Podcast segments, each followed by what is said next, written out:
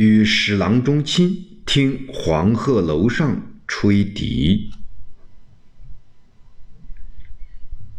一为迁客去长沙，西望长安不见家。黄鹤楼中吹玉笛，江城五月落梅花。侍郎中名钦，事迹不详。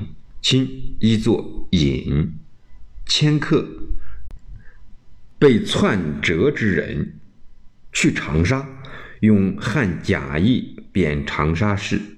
落梅花即梅花落，故笛曲名，多数离情。此诗乾元元年五月刘夜郎至江夏时所作。梅花落为落梅花，写笛曲自高处黄鹤楼因风而下，既富动态，又兼有立体感，历来为评论家所激赏。